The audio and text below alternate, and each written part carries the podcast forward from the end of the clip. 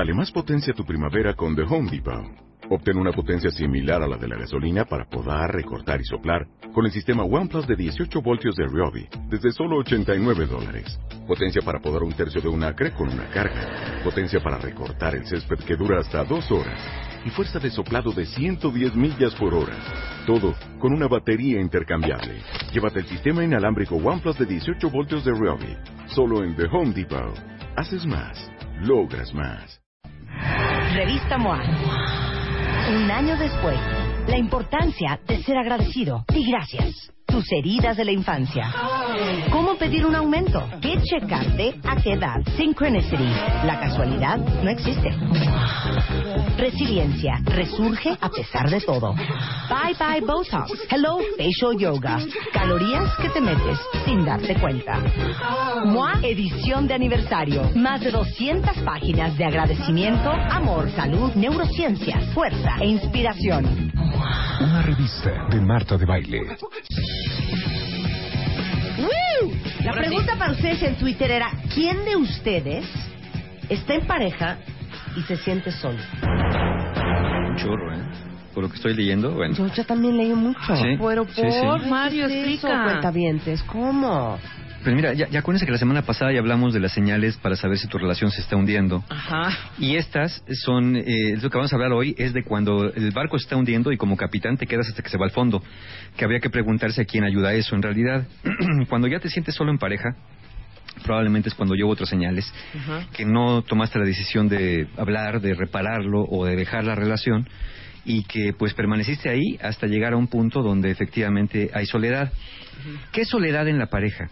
Eh, eh, se puede definir muy fácil. Es la diferencia entre lo que esperas y lo que realmente estás obteniendo en tu relación en cuanto a intimidad. Y como intimidad entendemos compartir conversaciones importantes, actividades que los dos disfruten, pero sobre todo que estés que tu pareja esté presente sin atención dividida hacia ti. Porque puede estar ¿cómo es presente, pero atorado en el celular, metido en la revista, en el periódico, en la televisión, o viendo su película cada uno por su lado. Es, es eh, esta sensación de que sí está mi pareja, pero está conmigo.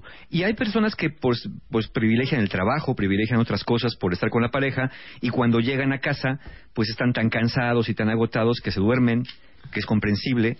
Pero entonces habría que preguntarse si estoy listo para estar en pareja, si no es una de mis prioridades, al menos en la vida, ¿no? Mira, dice una cuentaviente, yo, mi novio siempre trabaja, no tiene tiempo para estar conmigo nunca. Claro, eh, no se da el tiempo, ¿eh? No es que no tenga uno tiempo, uno o sea, no se ni da el los tiempo. fines de semana, manita. ¿Quieren que les diga algo asqueroso? ¿Qué? Uno tiene tiempo para lo que le interesa. Sí, Sí, claro. sí, no, no es que Si no. ahorita les dicen, o sea, si tienen ahorita un día lleno de juntas y rollos y complicadísimo, pero les dice que tienen que pasar aquí al Zócalo por un millón de pesos, ¿a que no hacen el tiempo para ir por el millón de pesos? por supuesto. Bueno, está por- Pero por- si te dicen que tienes que ir al Zócalo a hacer ejercicio una hora, seguro No no, te tienes va a dar tiempo. tiempo. Sí. Uno tiene tiempo para lo que le interesa. Y, y es muy curioso, ¿no? Creo que si, si nos metiéramos un poquito a analizar esto en cuestión de género, parece que para los hombres es más válido decir, tengo mucho trabajo, por eso no puedo, que una mujer que, por ejemplo, tiene al hijo enfermo, bueno, pues entonces yo me tengo que quedar porque mi marido tiene que trabajar, aunque los dos trabajemos. ¿No? Es como que si el hombre fuera más privilegiado en esta cuestión del tiempo, eh, para, porque es importante, porque es el gran líder, porque es el empresario, por lo que es lo que fuera. Y creo que sí, efectivamente, el día tiene 24 horas y uno decide cómo distribuir el tiempo. Hay personas que dicen, yo no puedo dejar mi trabajo. No puedes, lo que pasa es que decides no hacerlo. Por eso, pero para todos y todas las que escribieron que su pareja no tiene tiempo porque está demasiado ocupado y tiene demasiada chamba, Ajá. ¿cómo lo interpretas tú? Eh, mi prioridad es el trabajo, no tú. Pero, ¿sí la ama? Fuerte. Posiblemente, pero la pregunta no es si la ama, porque yo puedo amar muchas cosas. La pregunta es, ¿eso que estoy llamando yo amor, que siento y que te digo que siento, te lo estoy demostrando de manera que tú lo sientas? Exacto. Otra frase asquerosa.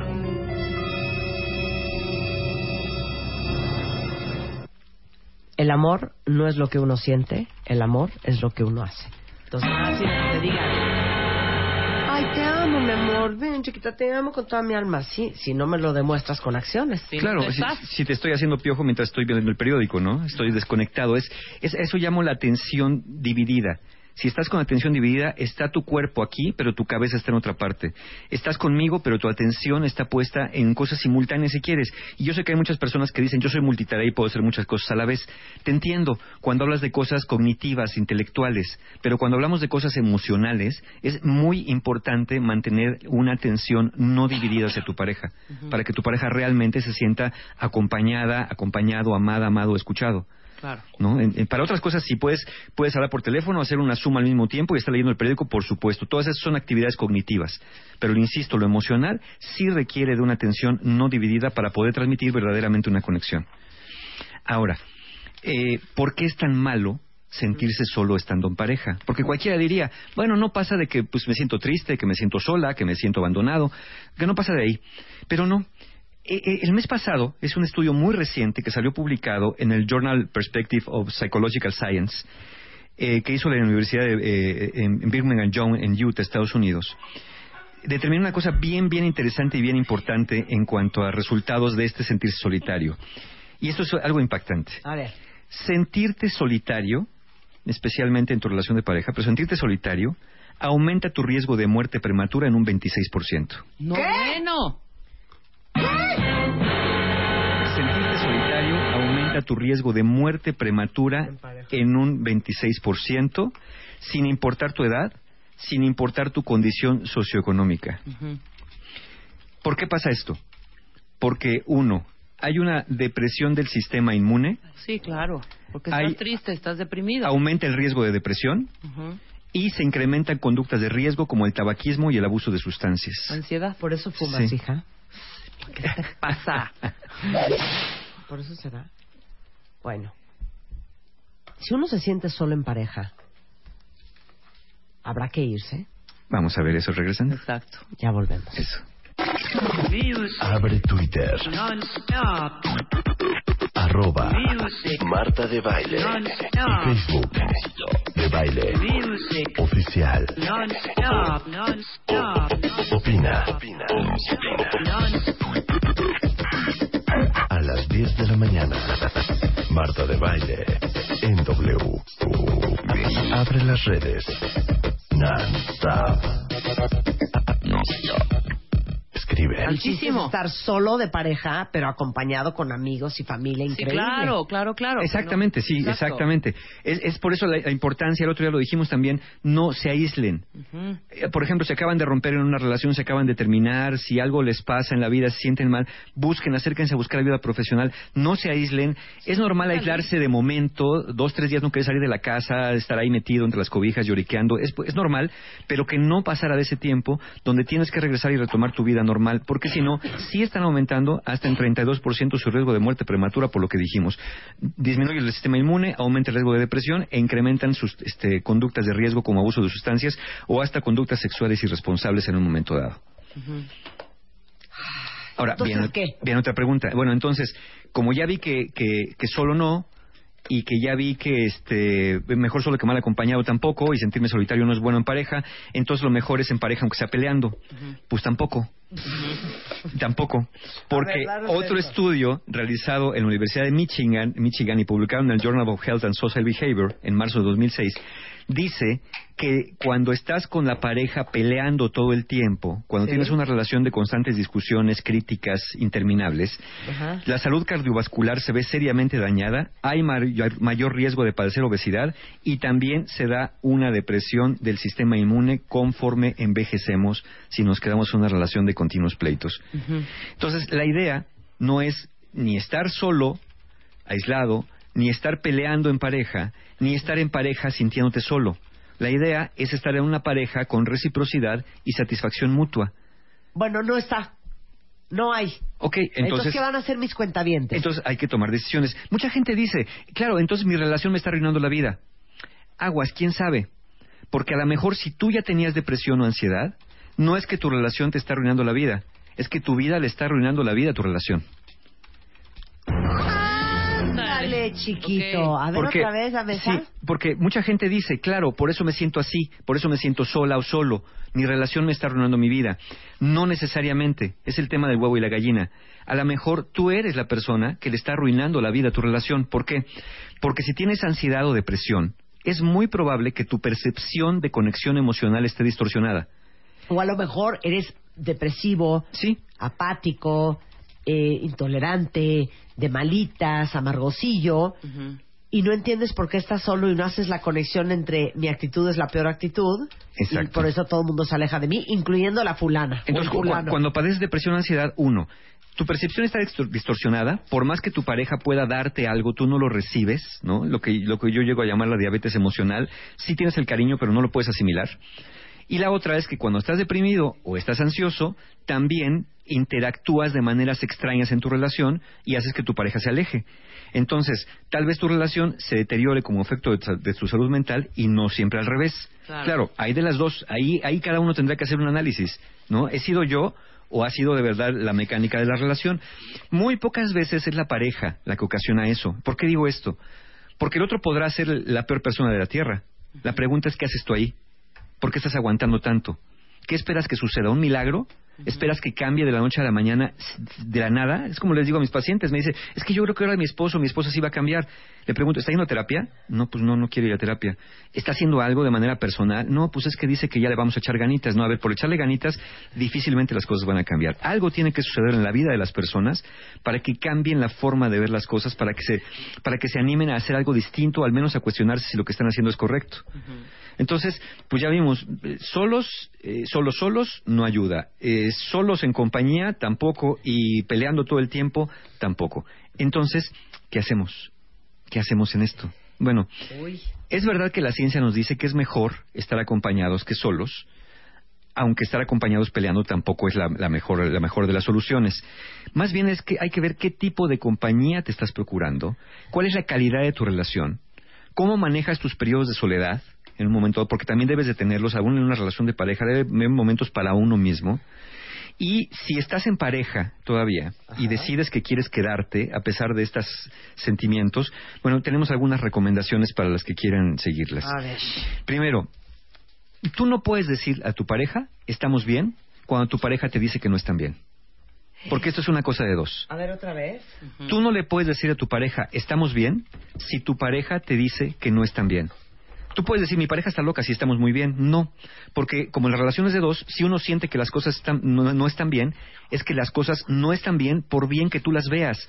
Y esto podemos decir muchas veces que es una defensa más de carácter masculino. No me refiero de hombres, me refiero que muchas personas usan este argumento.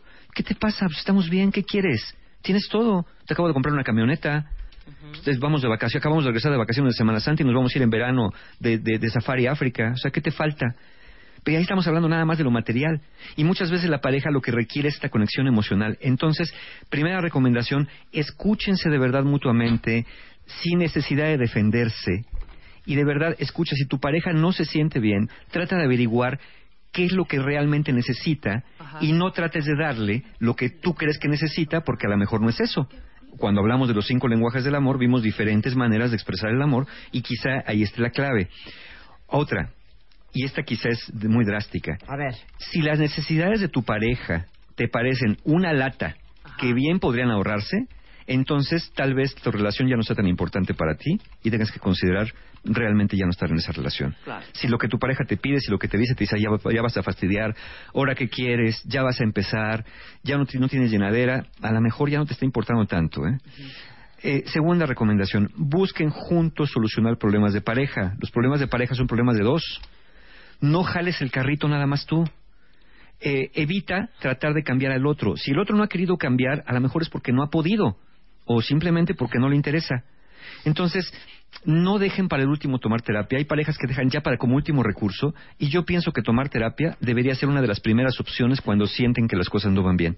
Al menos para que alguien les diga cómo los ve, una evaluación y más o menos por dónde va el camino, ¿no? Capaz que le dicen, hombre, están de maravilla, eso es normal, o capaz que le dice que bueno que vinieron antes de que las cosas se empeoren. Si la conclusión es que ya no van a estar juntos, insisto, y esto es bien importante, no te aísles de tus amigos o tu familia. No se aíslen. Mantente cerca de personas que puedan escucharte.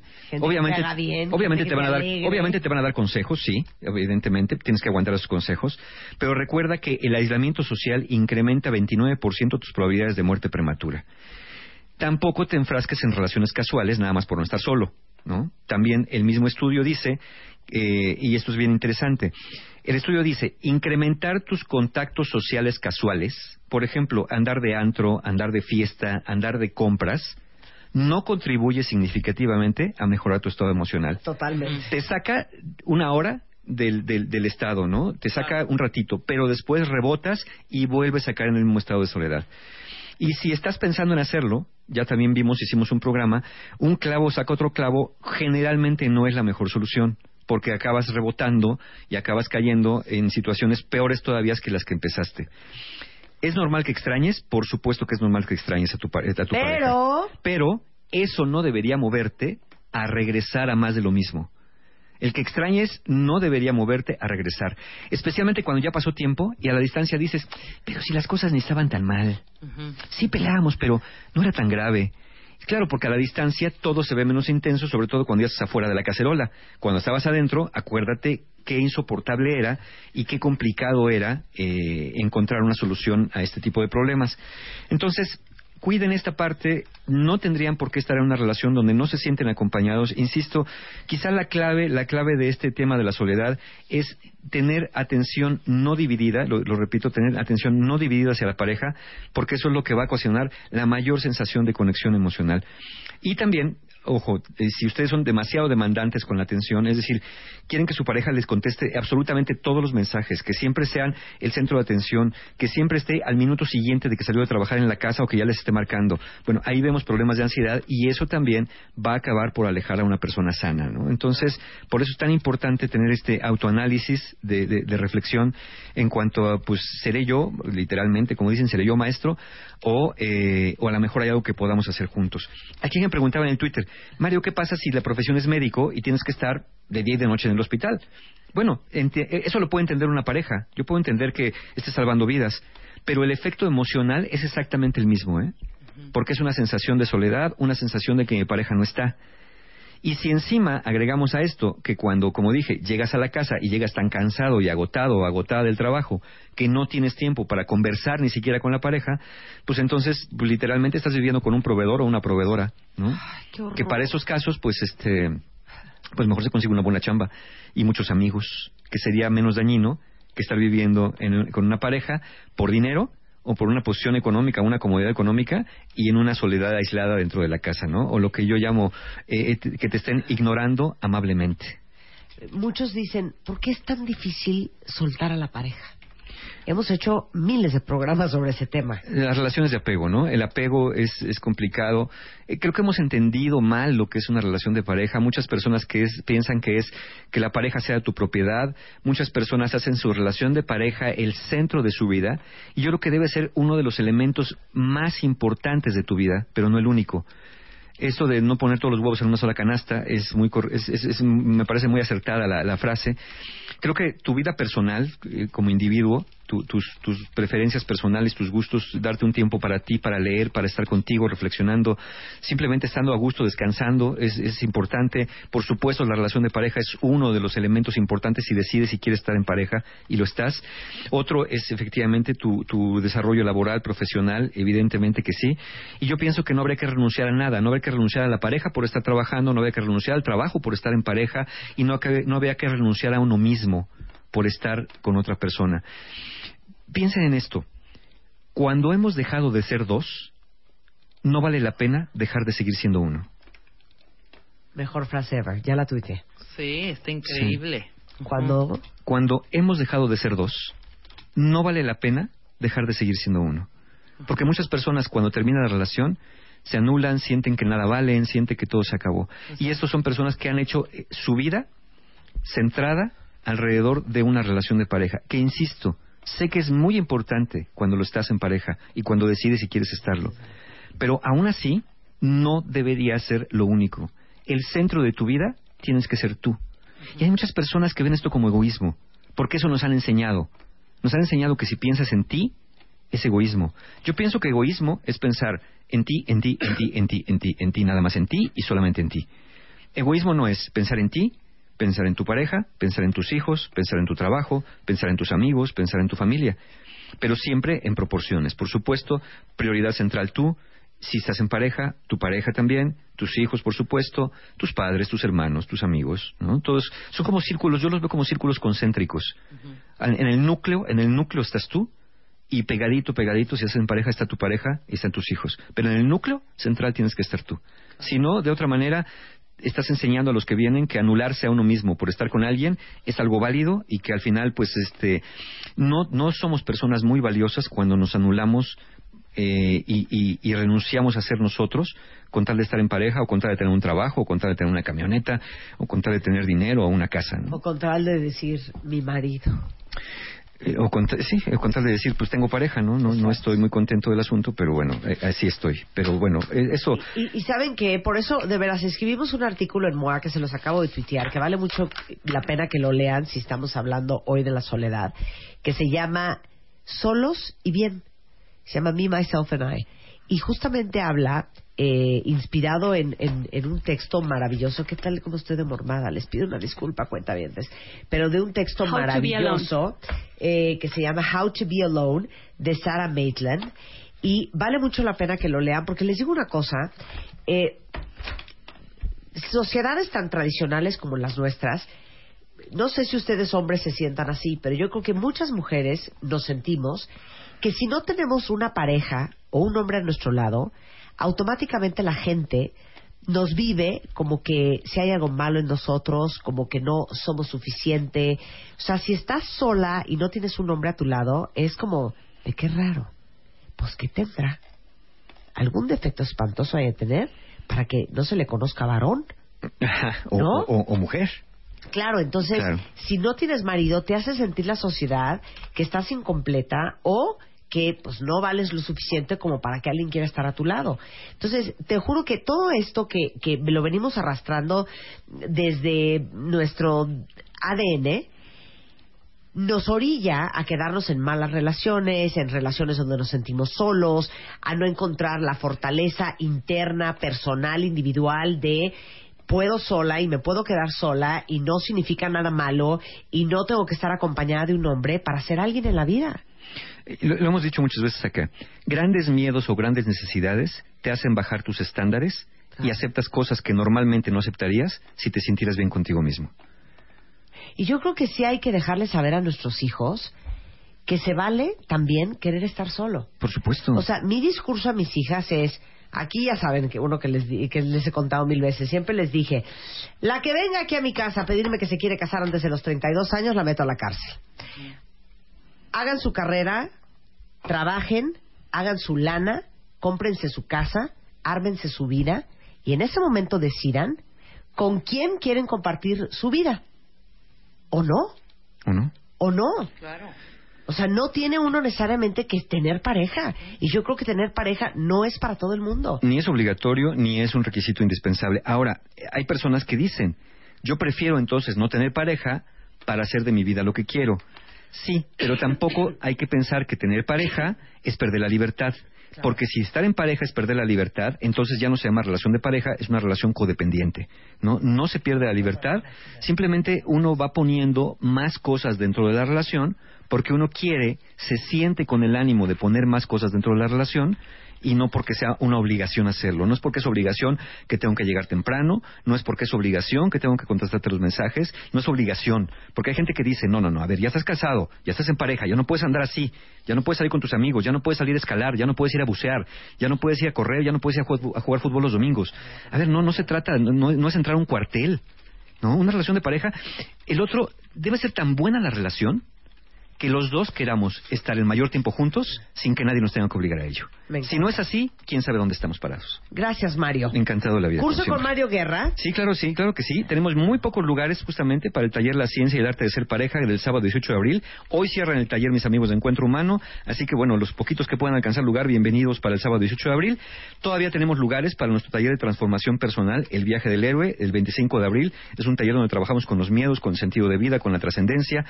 Y también hoy justamente hoy, comienzan las inscripciones para el taller de solteros, para personas solteros y solteras, Conciencia para Amar, que es el sábado 2 de mayo.